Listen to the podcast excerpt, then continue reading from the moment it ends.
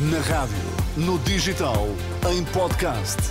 Música para sentir, informação para decidir.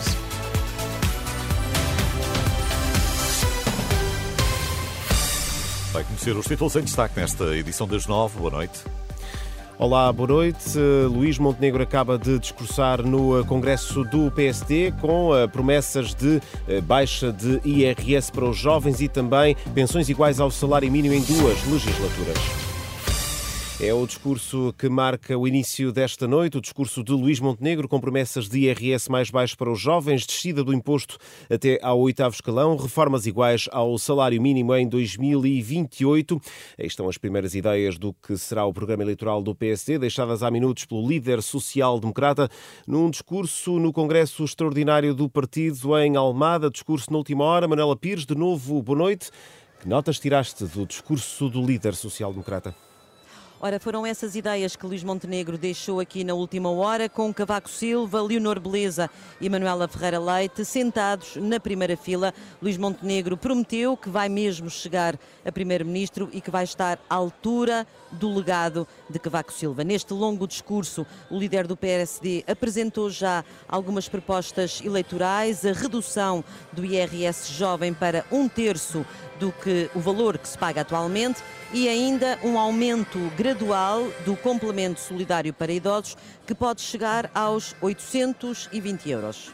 Mas nós vamos também, de forma gradual e até ao final da legislatura, colocar a referência do complemento solidário para idosos nos 820 euros.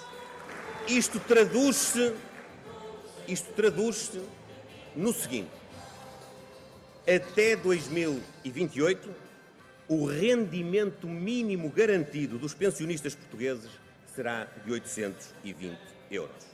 Promessa deixada aqui no Congresso por Luís Montenegro, que deixou bem claro que o PSD é a única alternativa que conta, que é abrangente, moderada, agregadora e que vai receber muitos independentes. Montenegro que não esqueceu o Partido Socialista para dizer que é a terceira vez que os socialistas deixam o país num pântano e que os três protagonistas da história são António Costa, José Luís Carneiro e Pedro Nuno Santos.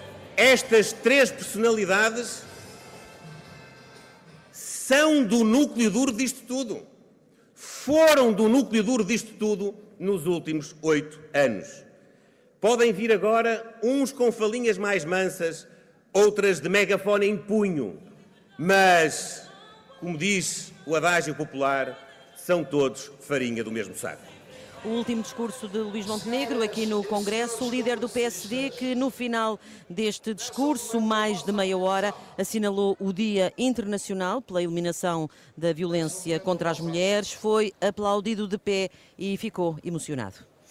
Obrigado, Manela Pires. A reportagem de Manela Pires no Congresso do PSD em Almada, com as primeiras ideias de Luís Montenegro para o programa eleitoral do PSD a apresentar às eleições legislativas antecipadas de 10 de março. Guerra no Médio Oriente está desbloqueado o impasse com a libertação de reféns. Ainda esta noite, o Hamas deverá libertar 13 civis israelitas da faixa de Gaza.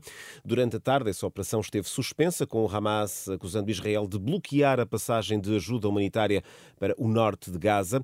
Esforços diplomáticos do Qatar e do Egito permitiram, no entanto, resolver esse impasse ao início desta noite. Os reféns israelitas vão ser entregues à Cruz Vermelha.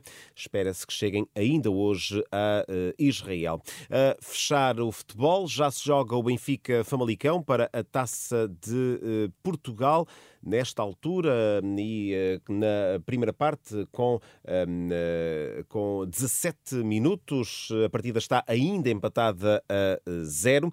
Em Guimarães, quase a começar a segunda parte, o Vitória vence o Lanque Vila Verdense da segunda Liga por duas bolas a zero. Esta tarde, Braga, Gil Vicente, Marítimo e Penafiel e também o Nacional da Madeira garantiram a passagem aos oitavos de final da Taça de Portugal. Amanhã joga o Sporting, recebe o Domiense do Campeonato de Portugal a partir das seis da tarde em uh, Alvalade. É um jogo que terá relato uh, no site da Renascença em rr.pt, onde encontra esta e outras notícias, as principais notícias deste sábado.